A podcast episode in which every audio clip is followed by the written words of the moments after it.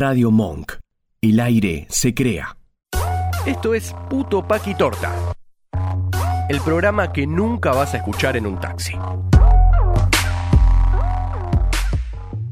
Bienvenidos a Puto Paquitorta, el mejor programa del mundo. No estamos solos, o sí. No, estamos. ¿Está con- Dios? Au, me rompí el codo de vuelta. Eh, estamos con un, una invitada muy especial que le pregunté cómo querés que te presentemos y dijo que lo presentemos como Marica, así que voy a ceder mi lugar de Marica por hoy y eh, acá está Marica con nosotros. Hola, Marica. ¿Qué tal? ¿Cómo van? Bien. Todo bien. ¿Todo bien? Marica combativa, más completo. Lo pueden Tenemos- buscar en Instagram como Marica. Tenemos un nombre de civil, pero mejor, mejor no. no Marica con. K es, ¿no? El- Marica con K, siempre. Marica con K, Marica combativa. Bienvenido al programa. Bienvenido. ¿Tu pronombre es él o como preferís? Me siento cómodo con él y con ella. Muy Es- bien. Me es igual. Perfecto. Hoy le pregunté, ¿pero cuál es tu nombre real? Me dijo, "Cuál- mi nombre es Yuta y me dio mucha risa. Yuta. No, bueno, mi nombre es Yuta existe Yamil con Y. Pero como tengo que hablar con Y, es como mejor Marica.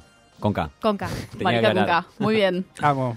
Venimos a hablar de lo que quieran. Pero básicamente sí, en la, en la construcción venimos trabajando mucho. Yo Mm. pertenezco a la red de psicólogos feministas. Soy estudiante de psicología, es importante aclararlo porque vamos todas presas.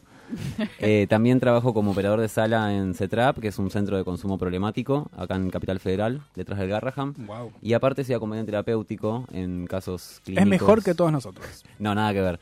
Cobro muchísimo menos. eh, Seguramente, como Sí. acompañante terapéutico. Como docente, sí, sí, como docente. Y más como docente. Sí, sí, olvídate. Y mm, la idea es siempre trabajar en los talleres que venimos dando de masculinidades, eh, hacer como un recorrido de, de esta construcción de estas masculinidades tradicionales que conocemos y la propuesta abrir algo nuevo. Que quizás ya existe, pero no, no- no sabemos que lo podemos usar. Exacto. ¿Quién, quién es el público? ¿Qué es, qué es lo de lo que hablas en estos talleres y quién es el público al, que, al cual está apuntado o no que, que va a estos talleres? Como en un status quo perfecto que no existe y que Mm. no creo que veamos, quizás nuestros nietes lo vean, estaría buenísimo que los talleres eh, puedan ser obviamente diversos, con, con varias eh, identidades, pero entendemos que en el tiempo en el que vivimos y en la región en la que estamos es necesario separar un poco en términos. Entonces, nos hace mucho ruido esto de solo de mujeres, solo de varones, cis mujeres, cis varones, eh, identidades trans. ¿no? La realidad es que estaría buenísimo poder unir todo eso en un mismo taller, pero eh, las identidades y las formas de, de- de ejercer y ocupar los espacios es muy diferente. Entonces, Capaz no llegamos todavía. capaz no llegamos todavía. Entonces, en espacios donde queremos trabajar eh, cuestiones más de la feminidad, si hay varones, las feminidades no van a ocupar ese espacio, a menos que sean personas que ya vienen en, en el empoderamiento personal. Eh, y lo mismo pasa en, la- en el tema de las masculinidades. Cuando hacemos un taller con masculinidades y hay feminidades, ellos empiezan a portarse muy bien Claro. y no sale lo que tiene que salir, que es la mierda a la que vienen ¿Qué es lo que estás buscando? a laburar. también? Entonces, yendo a tu pregunta, los primeros talleres tenían que ver más con cis varones heterosexuales. Arranqué en las orgas de las universidades. Arrancaste en la zanja. Arranqué lo más lindo. A mí me encanta porque mis talleres arrancaron en una toma universitaria en la cual los varones momento. necesitaban un. Iba a decir eh, correccionamiento, pero mejor vamos a decir una ayuda. Una Eh, palmadita en la espalda para ir por el Sí, camino indicado. Literalmente las compañeras reunidas en la, en la toma fue como, basta con estos chabones. Y dijeron, en un momento propusieron hacer como una especie como de talleres de, de construcción obligatorios para los pibes. Yo todo esto tomando nota de lo que iban hablando y una dice, que los de marica. Y fue como, ay, ¿por qué?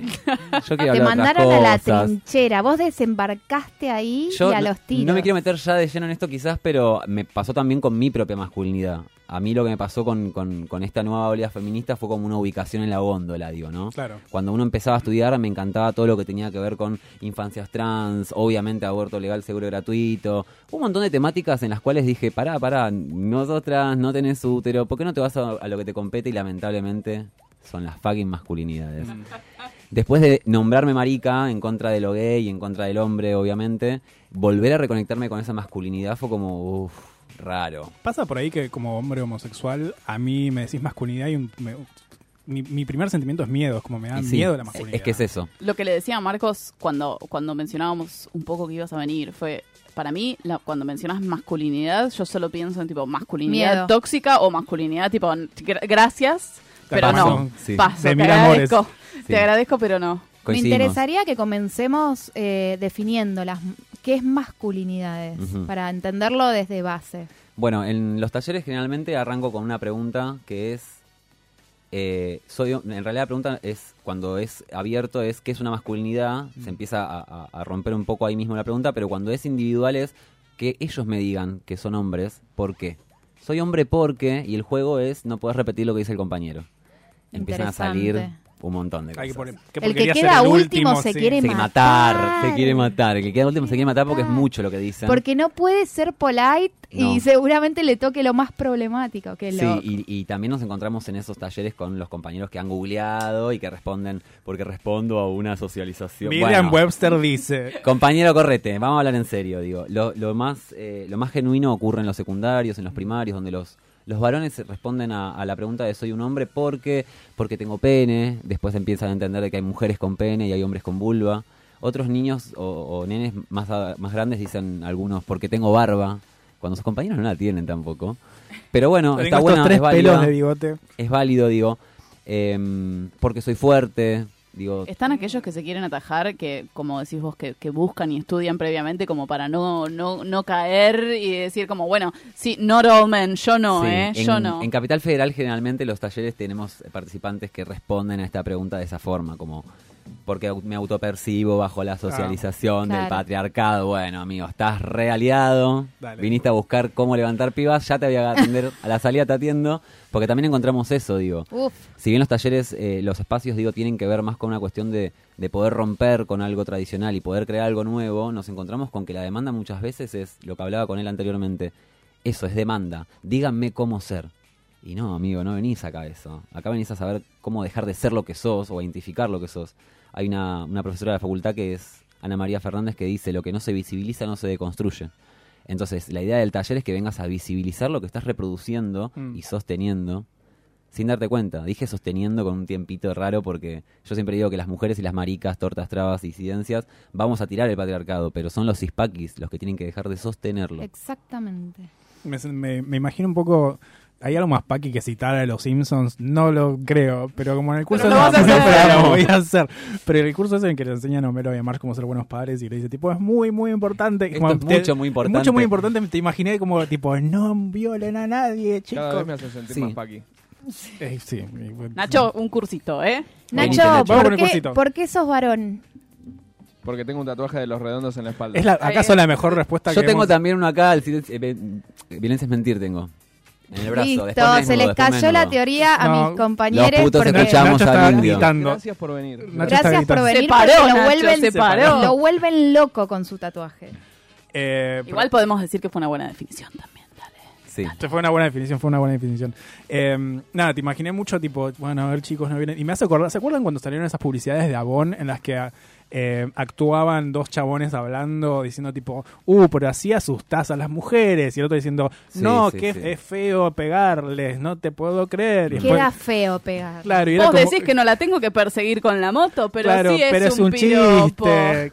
Y era como, me encantaba que como, era como hasta condescendiente. Era muy de chongo. No, y además era 50 años de mujeres diciéndote esto, pero tenía que venir tu amigo para decírtelo, Y para bueno, que Perdón, digas, perdón. "Uy, Hablando del papá de tu amigo en moto. Tu amigo Tu moto, ¿verdad? Moto Pero también escena. tiene que ver con que los creativos publicitarios en general son todos hombres, entonces se, se esperaba, medio como el que conoce el nicho se entiende y sí, no vas a ver muchas creativas. Pero también pasa, problema. por ahí pasa mucho que si viene, si viene una minita es una loca de mierda, si viene un chabón es tipo, ah, entonces si viene un hombre le voy a prestar atención. Puede- yo sé que es como a grandes rasgos es medio un estereotipo, pero puede ser. Es que en realidad así. eh, responde justamente a, a la configuración heteropatriarcal que tenemos en la cual la masculinidad tiene una importancia. Digo, todo lo que conocemos está masculinizado. Las ciencias, las formas Exacto. de trabajar, los trabajos. El lenguaje. El lenguaje, digo. Metiéndonos en la pregunta de qué es ser un hombre. Ser un hombre básicamente responde a eh, una configuración sociohistórica momentánea, digo, porque no es lo mismo ser un hombre en el 2019 en Argentina que en cualquier otro periodo histórico, pero sí después de la revolución industrial, donde se industrializó absolutamente todo, y también lo que es la familia nuclear, empieza a responder a un único patrón que es básicamente, ¿qué es ser un hombre? No ser una mujer. Nada de lo femenino me puede tocar porque si algo de lo femenino me toca, yo dejo de existir, exploto y no sé qué me pasa con mis moléculas se esparcen en el aire, digo. Y realmente es algo muy insoportable porque si seguimos conversando nos vamos a dar cuenta de que eso es lo que los lleva a matar una piba por día. ¿Se entiende? Es esa presión de dejan de existir si algo de, lo femenino los toca. Entonces, ¿y qué es lo femenino? Y eso lo conocemos un poco más. Es lo que cuida, e- es lo que protege, es lo que delega su deseo por el deseo del otro, es lo sensible. Entonces, nos educaron desde la base de llorar es de maricón, dejas de ser hombre. tenés Te que iba a decir, como es todo lo que es o es de mujer o es de puto, que es lo más cercano a la Exacto. mujer que hay. sí. Claro. Mm. Eh, de niña empezás a entender que tiene un valor ser varón. Y, y ser varón es justamente no ser mujer. Y tiene más valor ser varón que obvio. ser mujer. ¿no? No ser mujer, no ser niñe, no ser adulte mayor, o sea, viejo, mal dicho, Sí. y no ser puto. El resto es hombres, ¿entiendes? O sea, está el hombre y la mierda que, que sigue, que lo- los perros también están en la misma, en la misma, en la misma línea, digo. Pero es terrible porque la definición es vía una negatividad, una cancelación de todo exacto, lo demás. exacto. Es Pero muy- porque el hombre es el estándar de absolutamente todo. es- ahí me quería meter, digo, cuando se definió que era un hombre, no creo que deberá- debamos hacer un, un esfuerzo sobrehumano para entender quiénes lo definieron. Hombres, blancos. Claro, lógico. Blancos, ¿por qué? Porque son quienes accedían a la educación, heterosexuales y también, obviamente, propietarios. Es importante dejar de decirles burgueses porque antes de la revolución industrial también había patriarcado, amigues. Entonces claro. es clase dominante eh, y eran ellos quienes definían todo, digo. Y la, cuando se, se define al hombre como el uno, como, como la norma, Como la todo norma, lo sí. demás es algo fallado, diferente, digo, la mujer, justamente. La mujer no está definida como otra persona, es como lo, lo no hombre.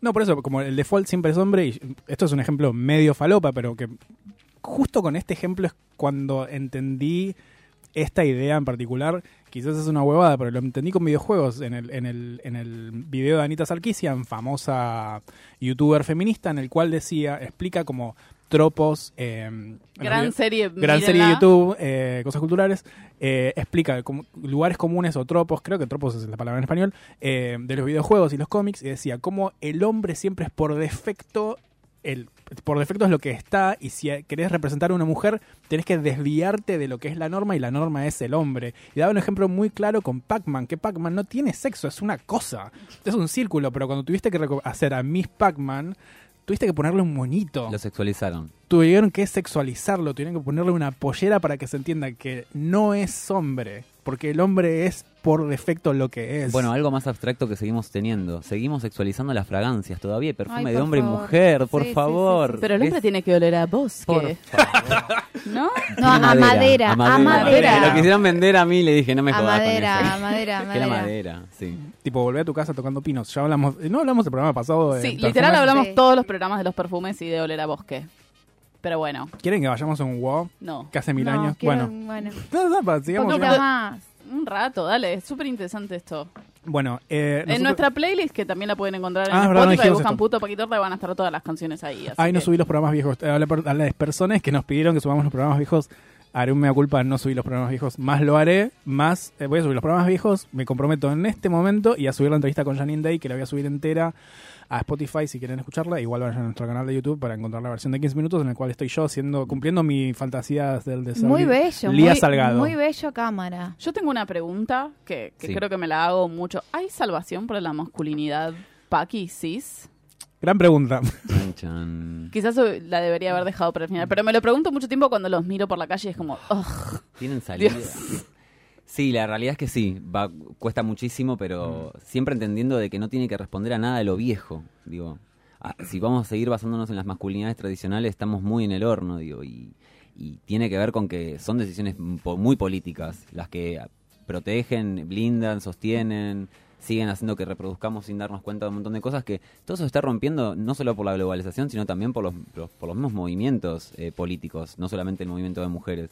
Y es como que la globalización y la interconexión con otras realidades nos permiten reflejarnos en esas realidades y darnos cuenta de que estamos súper atrasados en algunos puntos, entender de que somos de avanzada en otros, digo, Mm. tenemos, la verdad que nuestras leyes son de vanguardia, lástima la implementación, que es un asco. Ujú. si pero es que la implementan, si es que la gracias Vidal por no hacer nada. Sí, si es que la implementan, eh, pero tiene que ver con eso, con, con poder ver otras realidades y, y poder entender de que es una cuestión de decisiones políticas. Yo en esta reorganización política que estamos viviendo, siempre digo que denle en la caja del ANSES a una mujer con perspectiva de género, a ver qué pasa en este país. Claro, no, no sucederá. No sucederá, En digo, la- en- pero digo, en el, en- al corto plazo no creo que suceda. no creo que suceda, pero respondo a la pregunta con decisiones políticas y es una generación.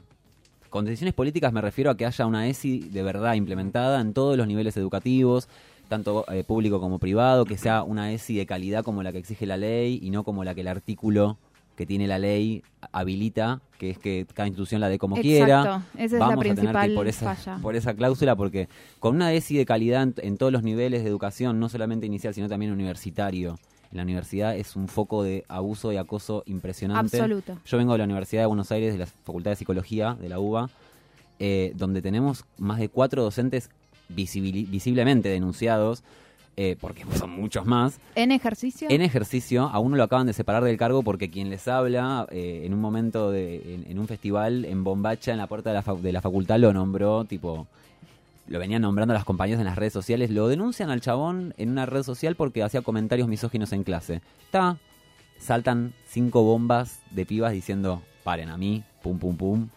Mails, mails de un docente de la universidad invitando a una alumna a tener sexo virtual. El nivel de impunidad, el nivel de impunidad. y el tipo en el cargo todavía. El tipo en el cargo, lo separan del cargo, no le sacan la cátedra, porque al macho no le puede sacar el falo. No le sacan la cátedra, pero digo, y estoy hablando de la Universidad de Buenos Aires, Facultad de Psicología Sí, de Capital. sí. Imagínate, en todos los ámbitos, entonces, respondiendo a esto, con decisiones políticas, con dispositivos, eh, y, y sobre todo también, el año pasado, eh, eh, creo que fue, sí, creo que fue en el debate del aborto, una, una, una compañera cambió la consigna, y, y en la consigna cambió algo de conversatorios para sanar, proponía. Esto de anticonceptivos, Mm. no sé qué. Y cambió la consigna y puso conversatorios para sanar. Y creo que es esa también. Empezar a crear espacios donde poder no solamente sanar nosotros, sino también que ellos, que ellos, con O, se conecten con el dolor. Porque en los talleres Exactamente. se conectan. Porque es lo que le anulan de primera mano, Exacto. ni bien nacen y le dicen no llores. Llorar Solo maricón. se pueden enojar. Sí, no solamente claro. de maricón, ¿eh? es de nena. Es de nena, Porque es de maricón nena, sí. es muy avanzado antes de... Mejor no nombrar la palabra Sí. maricón cuando es muy chiquito. Es mejor decir de nena, entonces inmediatamente empiezan a indicar las nenas son el problema. No había pensado nunca este esto que estás mencionando vos de este desarrollo casi identitario o de una afiliación a la masculinidad desde el aspecto de la cancelación o de la, nega- de la negación de otras cosas y nunca de una búsqueda propia de la masculinidad es esto y no pensar como la masculinidad es todo aquello que no es mujer. Es me te- tengo el cerebro en, Explotado. Sí, sí. en guardia vieja en No, pero es, es. Si te pones a pensarlo, es tan así que da Claro, miedo como nunca nos dimos cuenta antes. Claro, es que es eso.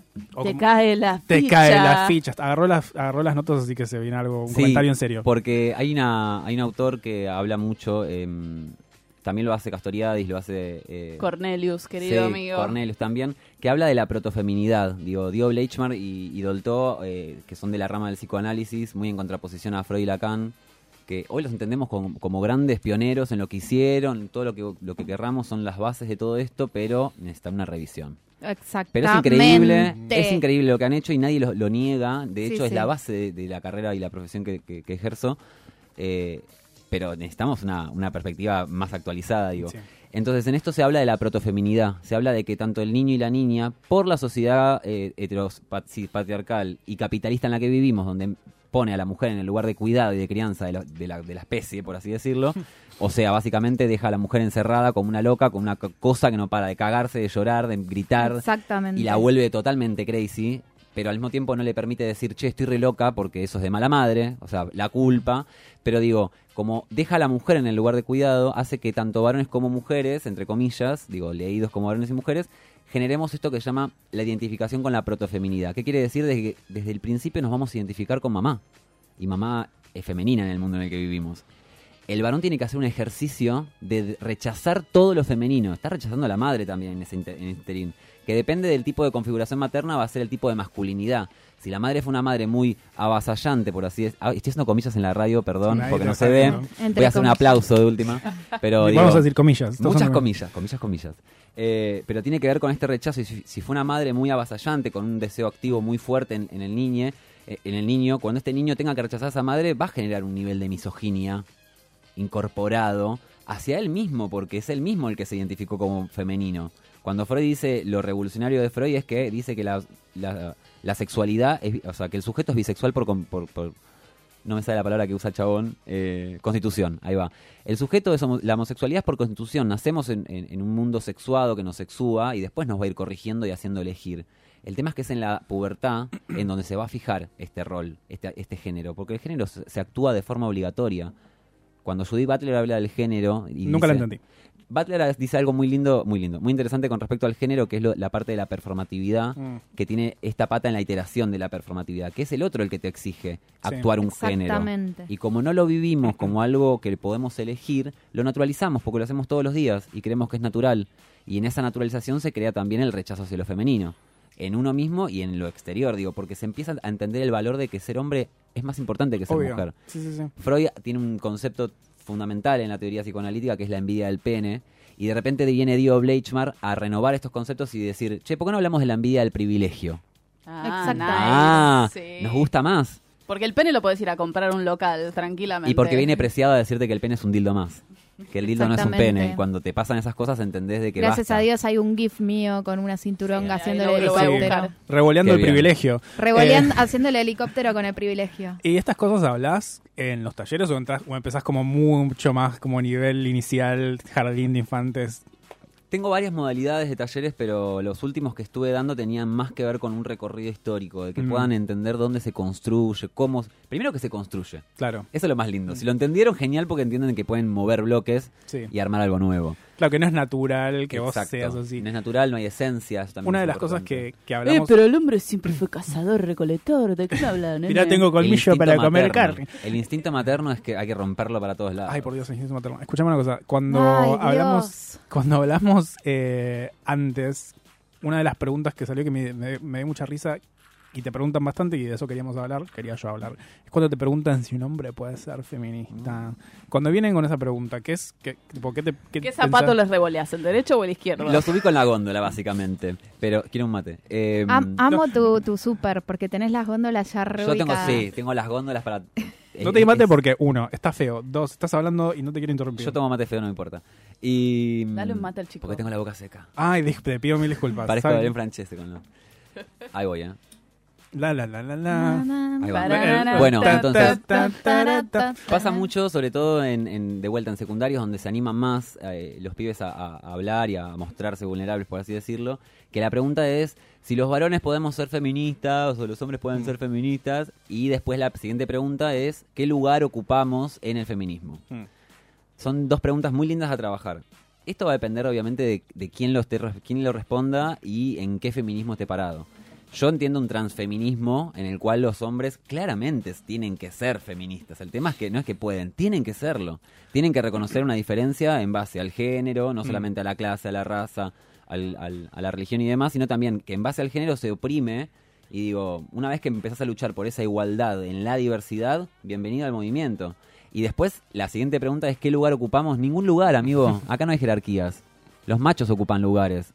Lo que viene a enseñar el movimiento feminista es que esto es horizontal. Entonces, si querés saber qué lugar ocupás, y el lugar de la masculinidad, el que me toca a mí en este momento, digo, con tus compañeros varones, porque ellos lo que quieren es ir al tetazo en cuero, no entienden Claro. que no es revolucionario, quieren ir a las marchas con las banderas y haciendo quilombo delante de todo. me pinté las uñas, soy aliado. Claro. ¿Cuándo curiamos? Exacto, ando con el pañuelito verde, entonces no tiene que ver con hacer o ser lo que el movimiento feminista quiere, digo, es ser parte del movimiento feminista. Quizás también es cierto que el, el hombre cis, Paqui, está muy acostumbrado al protagonismo históricamente, entonces es difícil correrlo del protagonismo. Lo quiere, quiere el protagonista. Quiere ser Incluso protagonista desde el lugar de la buena intención, no puede Mm. entender por qué Mm. nadie querría verlo a él ahí enfrente de la Claro, marcha. porque además el, hombre sabe, vení que yo te explico, y es algo que, que estaba hablando con él también. ¿Existe frase más detestable en este planeta de no, no, no, para, Para, yo para, te voy a explicar? Ay, por favor. Para, eh, Déjame a mí que yo lo hago, no, claro, no lo sabes no, hacer. eh, que es algo que había, que es de lo que se habla en el último video de ContraPoints, amiga del podcast, arre que no sabe ni quiénes somos. Eh, La amamos. pero la amamos y es como como el hombre, entre comillas, así se dice, es- ha sido dejado de lado de, como en, esta, en estas charlas, porque estamos Mm. teniendo muchas charlas sobre feminismo, transfeminismo, sobre identidades trans y un montón de cosas, y el hombre, entre comillas, ha sido ja- dejado de lado, entonces, por un lado, tipo, bueno, sí, en un momento te van a tener que dejar de lado. Históricamente nosotros estuvimos dejados de lado, así que este es nuestro momento de brillar. Pero al mismo tiempo es verdad que en esa dejada de lado no saben para dónde disparar y quizás disparan realmente. Y es cierto también que hay hombres buenos. Aunque no lo creamos, digo, ¿no? Sí. Pero nos pasa de que son pibes que realmente no ejercen su masculinidad desde un lugar tan tóxico o que no ejercen poder directamente porque nunca les interesó y siguen siendo heterosexuales mágicamente y no saben qué carajo hacer. Sí. Y, y- y son quienes más interpelan por el reclamo feminista y son quienes menos pueden hacer porque no están ocupando el espacio que tienen que ocupar. Digo, yo cuando hablo con los varones les digo, ustedes tienen el privilegio de ocupar espacios, de gritarse. Grítense cuando tienen que denunciarse. Mm. Son ustedes quienes tienen que decirle al compañero, che, compañero, eso no se dice, replanteate lo que estás diciendo. O simplemente hacer una pregunta, que te expliquen el chiste.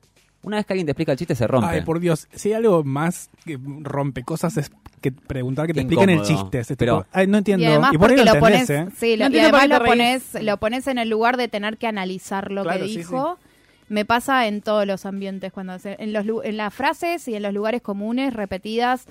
Eh, che, pero ¿entendés lo que estás diciendo? O sea, ¿por qué lo estás diciendo? Y ahí hay como un... Lo que llame a la reflexión siempre va a estar bien Mm. y es así. Igual a mi favorito es tipo, ay, no, no, ¿cómo no entendí? Me encanta hacerme la idiota. ¿Cómo? Porque, porque ahí no soy combativa, no es Claro, tipo, te- explícame lo que no entiendo, es... "Ah, ¿Cómo? no entiendo. Pa- Pará, entonces, ah, es, ah, es ¿Pero negro. por qué? Ah, ok. ¿Y es gracioso eso?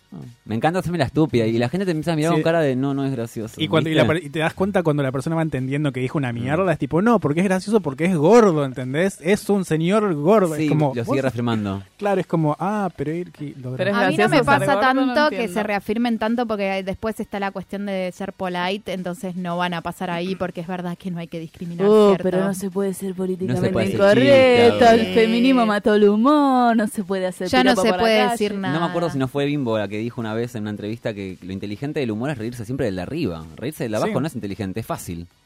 Todos, nos, todos y todas nos podemos Y reír qué mejor de abajo. reírse de uno mismo, ¿no? Qué mejor que de uno mismo, y claro. y siempre para arriba. Algo que, que- que quería preguntarte, que también Este es es... tu momento de tomar un mate. Rápido. Vamos. Comillas, Es- comillas. Yo creo que lo hemos dicho varias veces en el programa y es algo que pienso que es un no es el mejor momento en la historia. Si bien siguen disfrutando de muchísimos privilegios, no es el mejor momento en la historia a nivel de cuestionamiento de ser un hombre paqui blanco. Eh, me ¿estamos parece de que acuerdo? siempre- sí, pero igual la pasan súper bien.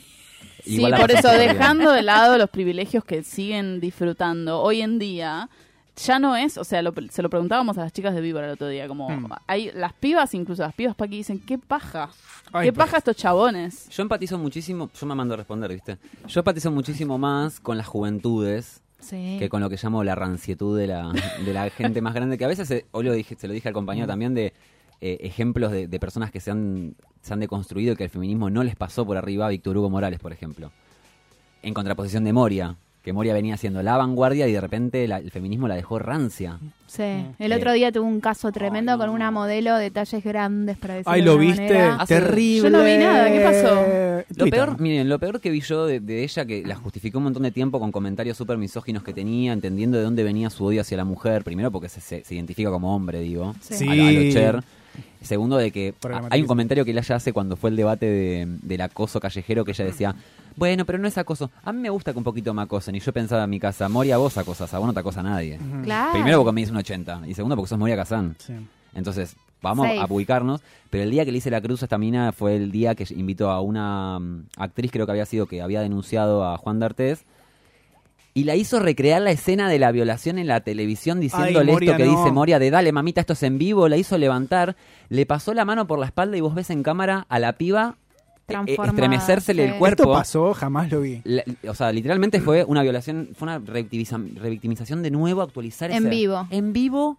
Y fue como, amiga. Quizás en ese favor. sentido sí es un hombre en el que disfruta de un poder y un privilegio. No se cuestiona, no se permite Claro. cuestionarse nada. eh, y ahí es donde también eh, caemos. Y, Y también está la sociedad enalzándola y dejándola ahí arriba, Exacto. ¿no? Como que es lo que Mm. termina sosteniendo todo- todos los problemas. Pero, volviendo a lo que me decía, lo que me decía la compañía recién, era esto de.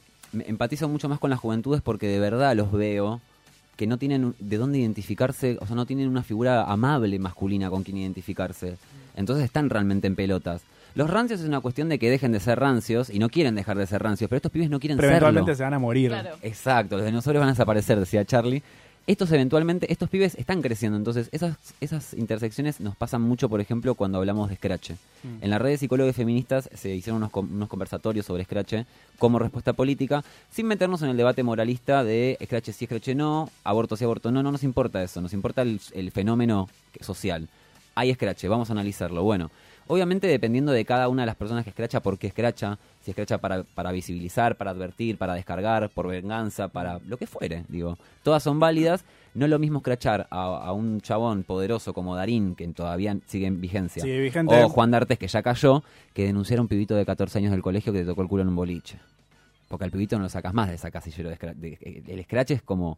No es un chabón poderoso. Es un nene de un barrio. Ni sabemos el color de piel ni la situación económica, pero digo. Y tener mucho cuidado con los scratches a las disidencias. Porque, a ver, ahora voy a hablar también del scratch a las mujeres, ¿no? A, las mujeres, pero en, en estos conversatorios nos, nos, co- nos comentan unas compañeras de Zona Sur, de una agrupación de, de tortas de Zona Sur, donde a una compañera la, la denuncian por violenta, y en ese momento, 2016, cuando recién empezaba esto, lo primero que había que hacer con el, el- el violento o el abusador era separarlo. Se efectuó lo mismo con esta compañera. La compañera se terminó suicidando. Porque si la sociedad la, la- la expulsa, su grupo de pertenencia la expulsa, ¿qué le queda a esta compañera? Donde el patriarcado le cae encima con todo. Porque, a ver, cuando un chabón mata a una mina no pasa nada. Pero cuando ella lo mata, en una semana hay una sentencia, digo. El caso Sí. de Nair. Y ponen la cara en todas sí. partes. Y ponen la cara en todas partes. Entonces, hay que ver a quién estamos escrachando, por qué lo estamos escrachando, cómo es el escrache. Porque también tiene que ver con esto, con que estos pibes no tienen muchos referentes amigables Mm. para, para hacer. Y ahí es donde me meto con el tema de la paternidad, de que vamos a hablar de la paternidad. Digo, ¿cómo nos criaron? A los varones nos crían a los golpes, Mm. básicamente. Y no es una frase solamente, es nuestros cuidadores, nuestras cuidadoras nos crían a los golpes, porque los hombres se hacen a los golpes. Nos hacen golpearnos con nuestros amigos. Exactamente. Si hay algo que siempre le digo a, a- a mi entorno, a los hombres cis que me, que me que tengo en el entorno es lo único que no te envidio de, de tu masculinidad es eso de haber tenido que cagarte a piñas porque agarraron a piñas un amigo tuyo que es un pelotudo y se mamó y se agarró a piñas y vos te tuviste que meter porque era un grupo contra otro. Sí, o cagar a trompadas con alguien porque simplemente quería cagar a trompada con vos y tenías que responder a eso, porque si no que eras un maricón. Sí, igual, o sea, hay, hay casos de violencia física entre mujeres en los colegios, pero lo primero que lo que pienso es tipo la cantidad de veces que me cagaron a palos a mí en el colegio y era normal, y era Sí. natural y nadie te paraba. Como Así no juegan los varones. Porque así juegan los varones Así a juegan. romperse la cabeza, cosa que ha pasado. por- yo, yo cuento mi experiencia porque no siento que sea tan única, pero No, me no, pasaba no, por re. trolo, y, pero también me pasaba por hombre, que era que tipo te- el, el juego era cagarse a trompadas y, y, tipo yo no aceptaba el juego, pero igual me han cagado a trompadas miles de veces en el colegio, pero se daba como algo natural. ¿Entendés? La excepción eran las mujeres y era tipo, si, si había dos pibas peleándose, enseguida venían a separarlas, pero si se acababan a palos dos pies, era tipo, bueno, Mm. qué sé yo. Es normal. Es normal. Hoy me contaron algo muy lindo. Una compañera de- del instructorado me contaba que acompañó al curso de su hija en, en el viaje egresados y le sorprendía que entre mujeres fueran tan amables y se dijeran cosas tan lindas. ¿Por Y ahí qué? hablo de las juventudes, Conocer ¿no? Como feminismo. digo, hola, boludo. O sea, gracias a Dios, porque si había algo entre nosotras era ser hostil o fijarse tiempo. jean te habías comprado lo que fuera. La- Yo era la- medio anti eso, pero era La muy frenemy, común. La famosa frenemy. Y, y de eso de la competencia. Por eso te quería preguntar, ¿qué onda las mujeres machistas? Oh. Yo hablo de la, la- la o el enemigo interno, digo, el puto homofóbico, el pobre de derecha, que los conocemos y bien, la mujer machista. Es el enemigo interno porque es como lo que valida, ¿viste? Ah, pero lo está diciendo. Moria, que es mujer. No, bueno, pero ¿qué es ser mujer? Porque estás pensando que ser mujer es tener vagina, digo, solamente, y está en la tele con una peluca, digo. No, no sé si la está habilitando. Y me parece que todos somos patriarcales. Nadie no es patriarcal porque vivimos en una sociedad patriarcal. ¿Qué es lo que me lleva siempre a preguntarme? A ver, yo soy una persona que me, me- me siento oposición en cuanto a, a que soy garantista. Eh, eh, en, en un caso, por ejemplo, no sé, un pibe que roba un celular, entiendo el derecho y, el- y la necesidad de un pibe que hace eso. eh, entiendo el derecho en cuanto a la, a la ley, digo, ¿no? En eh, y, y digo, no nos pasa con, con un abusador, no nos pasa con un golpeador, digo, que es de la misma matriz nació. Y no empatizamos con ese chabón, no, lo queremos matar, lo queremos descuartizar. Y lamentablemente somos garantistas y creemos en los derechos humanos y no. Entonces nos damos cuenta de que también es parte de esto poder agarrar, digo, poder eh, contener a, a estos chabones, primero para que no sigan haciendo lo que hacen, porque cuando los expulsamos se van a cualquier lado. Y segundo, para ver cómo trabajar. El tema es que en el cómo trabajar nos damos cuenta de que son personas que están eh, subjetivadas para racionalizarlo todo, no emocionarse. Entonces, a- en los talleres de masculinidades, muy pocas personas mueven la cara cuando digo muere una piba por día. A nosotros ya nos reinterpela el muere una piba por día. Pero a los pibes les toca mucho el cuerpo cuando les decís que hay un pibe por día que se convierte en asesino. Ese silencio me encanta, el de radio. Porque tiene que ser incómodo. Sí. Eh, porque la piba está muerta, vamos a luchar por ella. La encontraron. La encon- la encontraron, se apareció. apareció, apareció. muerta. La ¡pling! mató un tipo y generalmente es un familiar, digo. Eh, el tema el es que- cadáver tuvo el tupé de esconderse Sí. hasta que finalmente apareció. El tema es que ese pibe sigue con vida y va a ser siempre un asesino. Mm. Y va a seguir matando, lamentablemente, si no se interpela un poquitito. La mayoría, bueno, puede ser, pero no. No es el caso. Entonces digo, ¿qué hacemos con este pibe que sigue acá y se convirtió en un asesino? ¿Por qué? Por el patriarcado. Cuando decías lo de los lo de los putos homofóbicos de, y los de los pobres de derecha y por las, las mujeres, eh, porque porque hablaba así, eh, me, yo sé que, que- creo que, no existe realmente el síndrome de Estocolmo, pero veo mucho síndrome de Estocolmo en el puto homofóbico, en la mujer Bueno. machista y es tipo boluda, tipo estamos de tu lado o tipo estamos medios en la misma, no tenés que repetir. No sé si está bien lo que voy a decir, porque no soy especialista Acá en... nunca decimos nada que está bien. así Está, que- pero yo no soy especialista en violencia de género, sí tengo colegas que me podrían llamar y decir ubicate boluda.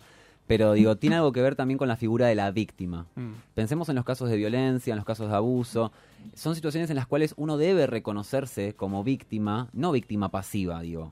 Víctima pasiva fue uno en el momento del hecho. Como víctima activa de que yo no busqué esta situación, esto me vino y no pude resolverlo. Hoy tengo otras herramientas para, hoy haría otras cosas, todo lo que vos quieras. Pero el reconocerse víctima es también reconocer que uno tuvo responsabilidad, estoy haciendo comillas, en la situación. Entonces, me pasa mucho, por ejemplo, mi vieja, 62 años. El año pasado, en Navidad, la hice fumar porro a mi vieja y se le escapa un...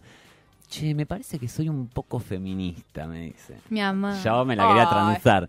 ¿Por qué? Contame. Y porque yo todo esto que escucho lo viví. Ah, ¿en serio? Tipo, contame más. Tipo, con todas situaciones muy heavy, mi Sí. vieja. Pero tiene que ver con esto de, de- es mejor negar el feminismo que hacerme cargo de todo esto que ella se hace cargo de que no sos responsable de nada en realidad, pero tener 62 años y haber vivido con un tipo, criado dos pibes y rele- relegado tu deseo para el cuidado a los 62 años como bueno, mejor me hago la boluda y sigo sosteniendo esto, digo, tiene algo que ver con el reconocerse víctima. Cuando la mujer golpeada defiende al marido o al golpeador, no lo está defendiendo a él, se está defendiendo a ella de que no le digan, ¿y vos qué haces para que te pegue? ¿Y por qué no te vas de ahí? Entonces, como todo eso es muy difícil, lo voy a defender. ¿Se entiende? Pero no lo está defendiendo a él, se está defendiendo a ella misma. Y yo siento que en el machismo pasa lo mismo, eh, en la mujer machista y en el puto homofóbico, digo. Metiste un tema que me encantaría poder decir algo con respecto a esto. Yo me, me autodenomino marica, primero y principal porque es algo, digo, desde chico siempre intenté ser varón, quizás te, te sientas identificado conmigo, siempre intenté ser varón, lo intenté por todos los medios y fui a las mejores escuelas de teatro de la vida para ser hombre y nunca me lo La permitieron. escuela de teatro ser hombre. Sí, es la, estamos calle, seguros. es la calle donde te cagan a palo. Claro. Porque gritas como una nena. Entonces fue la, la propia vida. Y a donde iba siempre alguien me denunciaba. Puto, maricón, marica. Y uno cuando, y cuando fui creciendo empecé a entender de que yo soy marica, yo no soy hombre. Ahora que entendemos lo que es ser hombre no les conviene un carajo. Entonces, pienso siempre en la frase de Monique Wittig cuando dice que las lesbianas no son mujeres. Hay un autor que es Leo Bersani que contesta algo así como que los homosexuales sí algunos son hombres. Y hay que entender por qué, porque hay varones, si bien que están con varones, no renuncian al privilegio de ser hombres. Esos son los gays, con G-A-Y, gays. Digo, la palabra gay se inventa en el año 92, cuando en Estados Unidos se aprueba el matrimonio igualitario, eh, entonces se va a casar el primer marín de la naval que es gay, ¿Cómo, que es homosexual, perdón. Como los machos más machos que iban a matar machos más machos en otro lado, eran todos putos de repente. Inventemos una palabra. In the Navy. Y capitalismo y patriarcado, siempre una pata adelante porque tiene todo el aparato y el poder. Vamos a tomar esto que se llama homosexualidad, donde está el homo y la sexualidad, y vamos a lavarlo con lavandina y agua muy clara y pura y sea- que sea gay. Que refiere a un hombre feliz, digo. Claro. Entonces, en definitiva, el gay que es, es el puto que el patriarcado sí acepta. Al que no se le nota, al que se mantiene en forma privada, al que actúa como hombre. Y hay un montón de gays. Mm. Una bocha. Hay mucho, mucho eh, como aspiracional, porque hay mucho de la aspiración en todos, me parece, pero hay una parte, hay como un sector de la comunidad homosexual, más muy puntualmente el hombre, que aspira a ser Paqui. Sí. Y es como, O que le gustan los paquis. dale boludo, está, ya estás, y yo siempre digo, tipo, ya estás afuera de la Matrix, ¿qué haces queriendo entrar de Y vuelta? la mononorma. ¿Sos boludo? querer reproducir un sistema que está creado por Paquis es como, Pero, ta- son pero, Paquis. pero por ahí pasa mucho eso, lo mismo de, de tipo, fue tan vapuleado, fue tan hecho mierda por el mismo sistema que tipo quiere subir, quiere estar arriba de eso y, y se identifica con, con la misma, con el mismo sistema que lo, que lo Mm. oprimió. Entonces es como que entiendo un poco de dónde venís, pero al mismo tiempo es como que es yo sé que está mal esto, pero qué desperdicio, boludo. Tenés un, tenés un universo de posibilidades Mm. y elegís entrar de vuelta a eso sabiendo que tenés un montón. No estoy diciendo que esté mal querer tener una familia monógama, lo que sea. Pero estoy diciendo que pregúntate por qué. Yo creo que la cuestión es, eh, la cuestión justamente es cuestionar cuando uno le da valor, digo. Yo tengo un montón de amigas mega maricas que si vos las ves, las podés leer como una masculinidad, digo, te puede hasta parecer súper chongo, pero él, él o ella no le da entidad, no le da un valor a su masculinidad. Es algo que le sale de las tripas porque se crió así. Me ha pasado a mí de, de entender de que puedo ser leído como un hombre. Mido un 80, tengo barba, a veces contesto cosas que son muy de morón de donde nací, entonces porque había que hacerse macho para sobrevivir. Y puedo ser leído como un varón, pero no le doy un valor a esa masculinidad. El tema es cuando se le da un valor a la familia, cuando se le da un valor a la maternidad, cuando se romantiza todo eso. Cuando ocurre, simplemente ocurre. Y bueno, ocurrió es contingente. Digo, soy así, masculino, entre comillas. Ahora, cuando intento ser masculino porque le estoy dando un valor en la sociedad y estás en problemas, amigo, porque masculino algo- por masculino no van a coger nunca. Habíamos hablado de eso de- en, en mi creo que cuando conté lo que había pasado como en mi caso de discriminación en el laburo que como que se habían referido a mí como como medio hombre, como 50% hombre. Uy, mi viejo me tiró un día pedazo de puto, pedazo no, puto entero. puto entero. Y yo tipo le dije a, la persona que me había discriminado, entre comillas, le dije tipo, a mí sinceramente la masculinidad no es un valor que yo cuente entre mis valores. tipo, no me importa si me decís 50% hombre, 25% palangana. Me chupa un huevo, ¿entendés? Como para la masculinidad no es un valor que a Mm. mí me interese. Me interesa un montón de cosas más. Quizás la masculinidad está en el puesto 49, ¿entendés? Pero no es algo que yo en este momento valore. Eh, cuando estabas hablando al- antes de otra cosa, me había acordado de algo que habíamos hablado con Bárbara en un viaje a Mar del Plata, que siempre lo voy a tener en cuenta porque me acuerdo que le pregunté y me dijo, no me acuerdo si me dijiste eh, lo mismo, pero cuando yo cuando era chico me hacían mucho bullying por ser puto, al punto que en un momento me pregunté si quizás era mujer, porque no entraba, estaba como tan afuera de lo que era el estándar de ser hombre, que en un momento dije, quizás Sí. sea mujer. Y tenía 10 años, tenía Mm. 11 años y dije, quizás es mujer. Y me dio mucho miedo pensar que yo sea mujer porque era como un doble secreto. No solamente era homosexual sin saber lo que era ser homosexual, sino que además era mujer. Pero no es que, y yo no me identifico como mujer, pero fue tanto el rechazo de la sociedad machista que dije, quizás sea mujer. Y quizás, y es algo que creo que hablé con vos Sí. no viaje a Mar del Plata y dije, ¿no te pasó alguna vez de, de decir, estoy tan afuera de, de este cuadradito que quizás esté en este otro cuadradito? Claro.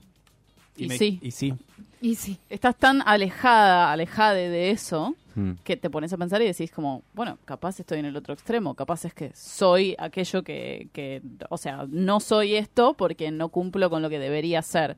Entonces quizás soy lo opuesto a eso, Mm. porque la- lamentablemente quizás pensamos en opuestos, pensamos en si no soy esto, soy esto otro, no puedo existir en el medio, porque también hay mucho miedo en existir en, en el... En el en el, En gris el no del medio, pertenecer. digamos. En el no Exacto, pertenecer. porque algo hay que ser, digo. Yo siempre pienso, pensemos en una niña que nace en un mundo totalmente cis, heteropatriarcal, sexualizado al mango, super binario, en el cual tiene que, o sea, tiene no, eh, el, mu- el entorno lo va a estimular, todo lo, todo lo, va, a- lo va a estimular y va a empezar a elegir objetos que une va a, sentenciar como femeninos o masculinos. Entonces yo imagino una, una niña agarrando algo que le gusta y se lo pone y de repente le dicen, eso es un vestido y es de mujer.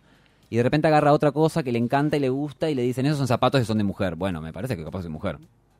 Y digo, Y por ahí quiere agarrar una espada y dice, no, eso es de hombre, no. exacto. Digo, y también, ahora que dijiste espada, basta de regalarle chumbo a los pibes, por favor. Ay, por Dios. Me peleé con, Sí, una, sí, con sí, un sí, pedófilo, otro, yo le digo pedófilo, pobre, porque tiene una imagen, que le regaló un, un arma de juguete a, un a mi sobrino de dos años. Y fue tipo, amigo, cambiale este regalo, regalale un peluche, unas plastilinas.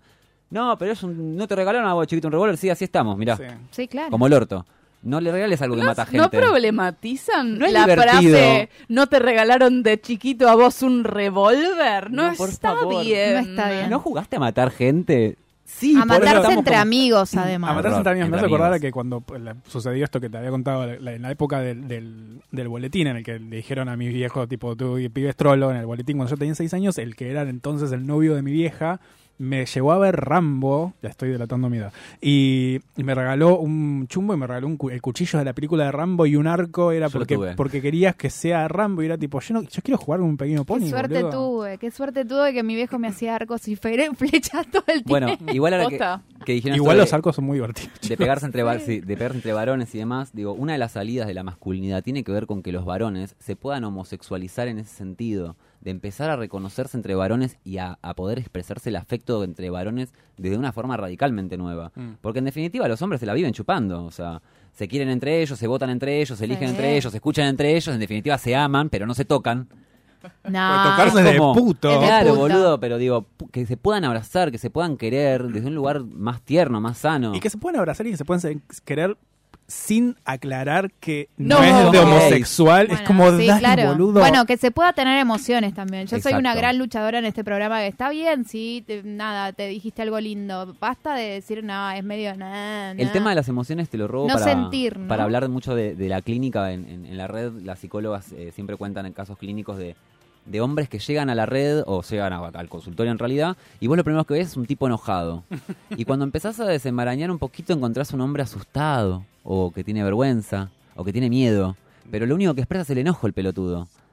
Y en ese enojo es donde nos matan, donde no rompen todo. No te enseñaron a, A expresar registrar. otra emoción tampoco. Ni a registrar tampoco. También. Porque en el no expresar, nos enseñan a no expresar, no llores, no seas maricón. Pero en ese no expresar es, dejo de registrar que es el dolor. Mm. Entonces me enojo. Me pasa a mí como marica, ¿eh? Marica combativa. Y yo. Claro, no, cero yoga, mucho porro. Pero, No, no, y yo terapia. y tipo y yoga. Ah, y yoga, claro. Nada, yo mucho yoga y mucho porro. Mucho- también. claro, también. Pero. Y en la contraposición a esta masculinidad que no puede sentir, está la feminidad que, Que no puede. siente demasiado. No, que al revés, Ah. no Que no puede puede enojarse. enojar. Ah. Porque las nenas, las nenas enojadas son feas, no consiguen novio, sentate bien, No comportate, grites. no grites. Por eso aprecio mucho el enojate, hermana. Cuando enojate, hermana. Hay Yo que enojarse. Hablo siempre de. Porque, a ver, el no registro de. O el no registro en realidad no. La no posibilidad de expresar el enojo en la mujer, o sea, una situación que no le, que le molesta, la va criando justamente para eso, para aguantar. Entonces encontrás que la piba a la mañana salió de la casa, le gritó el de la obra de construcción. Sí. En el trabajo el compañero le apoyó el bulto en el coso, en la vuelta del subte o se, o más, se masturbaron delante de ella, le gritaban algo, La entonces llega a la en casa, el laburo. llega a la casa, la novia, el novio, la perra, quien fuere, se rompe un plato y explota. Y uno dice, ¿loca de mierda? No, no es loca de mierda, es que está acumulando mierda. Capaz que hace dos semanas que viene acumulando mierda, porque no puede expresar el enojo, vida, porque está mal. Está mal decir que, no, mira, amiga, esto que dijiste no me gustó, ¿sabes qué? No tengo ganas de salir hoy, o no, no me gusta lo que estás diciendo, no es algo común. A diferencia del varón que todo el tiempo tiene que hablar. Cuando vos haces un taller y decís, ¿qué opinan de? Bueno, y salta un chongo. Siempre salta un chongo primero. Y vos decís, qué necesidad de ocupar el espacio, pero porque estamos criados para eso. Tenés que hablar, tenés que tener algo que decir. Y nunca tenés algo que decir, ¿y qué haces? Decís pelotudeces. Así son los hombres. Eh, nos Explicando encantaría. masculinidades. Los Por, queremos, por chicos, eso igual. preguntaba como hay algún tipo de salvación, porque en el momento en que hablas y decís, no todos los paquis son malos, y de, repente llegan todos tus recuerdos y tus ideas, y es como tipo, deja, ok, no los voy a defender porque no puedo. Que se definan solos. Es- Sí. sí. bueno, eso es lo que le han contestado una vez. Mi hermano fue una charla sobre feminismo y él levanta la mano para saber qué podía hacer al respecto y le contestaron esto, hacete cargo y empezá a moverte en tu Mm. círculo. Exacto. Y lo- su primera reacción fue rechazar Pues yo y me hago después cargo, decir como, no, no, no, no, no pasa gracias a Dios en mi familia. Pero después dijo, claro, ella ya se los feministas se tienen que ocupar de sus cosas. Lo único que falta es que yo le pida que se ocupen por mí. Es que el tema es que nos siguen poniendo en la posición de la cuidadora. Ellos, ellos quieren, ellos quieren que nosotros les digamos cómo hacer las cosas. Y es interesante pensar, eh, hombres, mujeres, trabas, trans, no sé, marica, lo que fuera. Es desde el lugar que ocupamos. Lo político es desde el lugar que ocupamos. Aunque te parezca mínimo porque creas que atender una panadería es algo poco. No, amiga, atendés un montón de gente por día. Es mi lugar favorito. Claro, podés sembrar un montón de semillas del bien ahí. Ah. Digo, eh, trabajes donde trabajes. Viste que usó lo de sembrar semillas del bien, Semillas del lo bien. uso mucho yo. Hay que sembrar semillas porque florecen. Porque florecen, Sí, florecen sí, y, sí, sí. y es hermoso verlo. Eh, nos encantaría que te quedes mil horas más, pero nos quedan tres minutos. Recordarles el Instagram de la red de psicólogos feministas Mm. y el mío, Marica Combativa, por cualquier cosa. Yo no me voy a hacer cargo del cierre, pues yo siempre. No me- te olvides, seas puto, paqui, torta, trans, bi, o como sea que te identifiques, todo va a estar bien, excepto... ¿Quién quiere excepto? Excepto no cuestionarte tu privilegio, no sé. Tenemos que avisar a la gente que, que es lo Sí, que vamos a sí, decir. pero siempre tengo la intención de que se te ocurra. Me tiene no, que dar un guion. Ah. ¿Qué? Si el programa no lo tiene. Eso, Ah, Sí, no. no hay- Eso, no cuestionarnos nuestros privilegios, todes. todo Exacto, y visibilizar para deconstruir. Escuchanos en www.radiomonk.com.ar o buscanos en TuneIn.